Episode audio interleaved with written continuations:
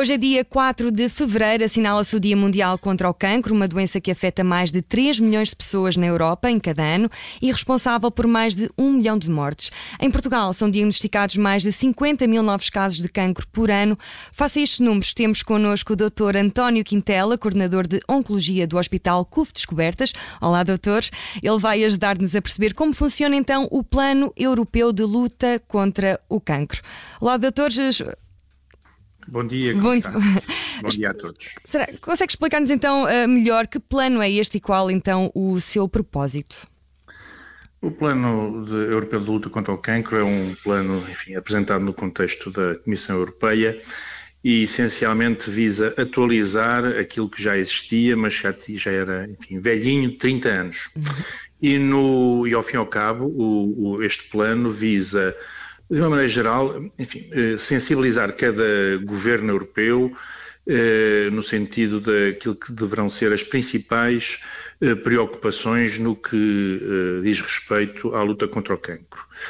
E, essencialmente, este plano desenvolve-se com base em, essencialmente, quatro quatro tópicos, quatro linhas. Uhum. Uma que é a prevenção do cancro, outra que é o diagnóstico precoce, outra que é o diagnóstico e o tratamento da doença, uma vez eh, enfim, identificada, e finalmente a, a, melhoria da qualidade de vida, uma, enfim, uma, uma, uma, um tema que em língua inglesa é muito conhecida por o Cancer Survivorship, que nós não temos aqui entre nós uma, uma, enfim, uma tradução mais, uh, mais imediata, mais literal, mas que poderemos, uh, uh, poderemos traduzir como as questões relacionadas com os sobreviventes do cancro. Uhum. E falamos de, hum, também de apoio emocional.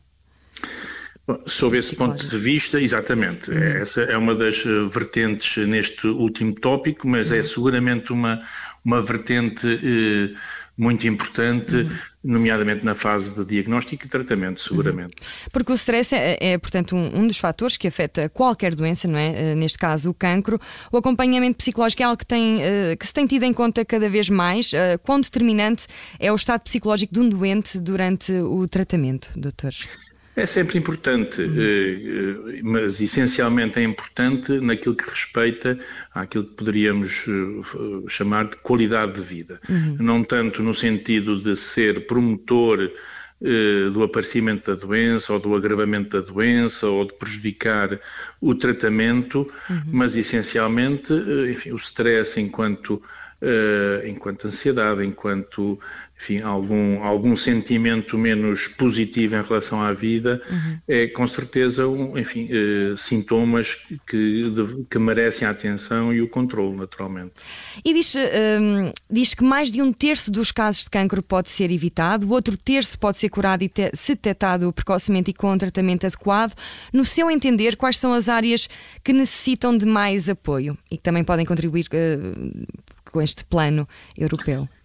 Antes de tudo mais, realmente começa pela, pela, pela primeira linha de, deste plano, que uhum. é a uhum. prevenção. E essa é, como em todas as outras doenças, não exclusivamente o cancro, mas essa seguramente que é a melhor das, das armas, uhum. Eh, porque é mais económica, uhum. no global da, enfim, de toda a de todo este, este armamentário, para utilizar também um anglicismo, uh, na luta contra o cancro, mas também porque, e principalmente, porque é, uh, é a forma de, de evitar o aparecimento de um significativo número de, de, de, de casos de cancro. Uhum. Como referiu-se, provavelmente estima-se que se calhar um terço do, dos casos de, de cancro eh, seriam eh, preveníveis, uhum. seriam evitáveis.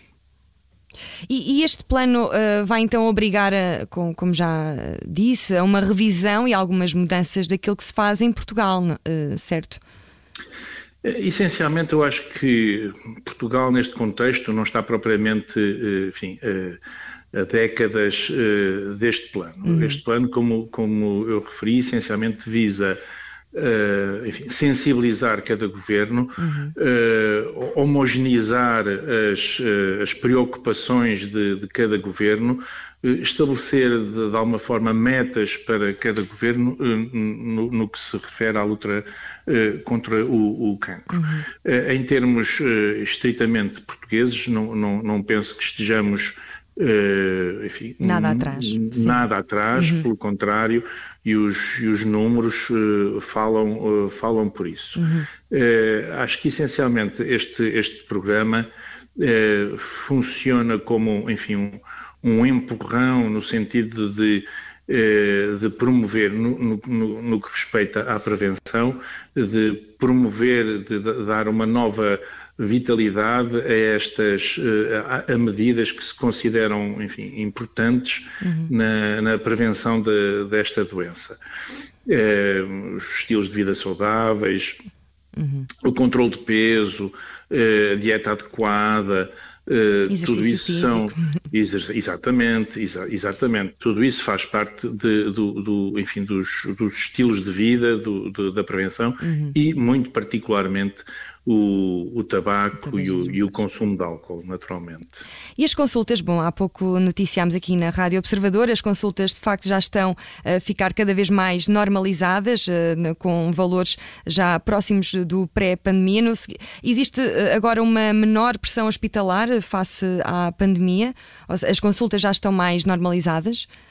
Eu penso que sim, eu penso uhum. que essencialmente houve realmente aqueles primeiros dois, três meses de pandemia, março, abril, maio de 2020, em que de facto, enfim, todos mais ou menos se eh, eh, esqueceram que em saúde havia mais eh, coisas para além de Covid. Uhum. Mas passado esse tempo, eu acho que a situação foi-se progressivamente normalizando. Uhum. Não sei se neste momento tudo estará já verdadeiramente normalizado, entendendo-se como normalizado, enfim, o pré-pandemia.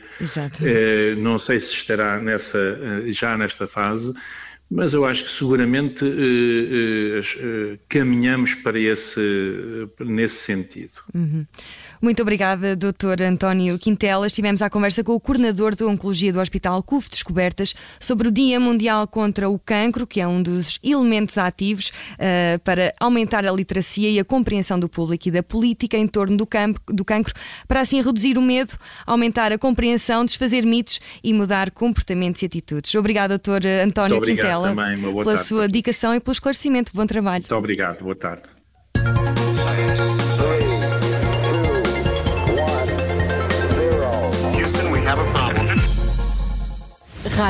Obrigada por ter ouvido este podcast. Se gostou, pode subscrevê-lo, pode partilhá-lo e também pode ouvir a Rádio Observador online em 98.7 em Lisboa e em 98.4 no Porto.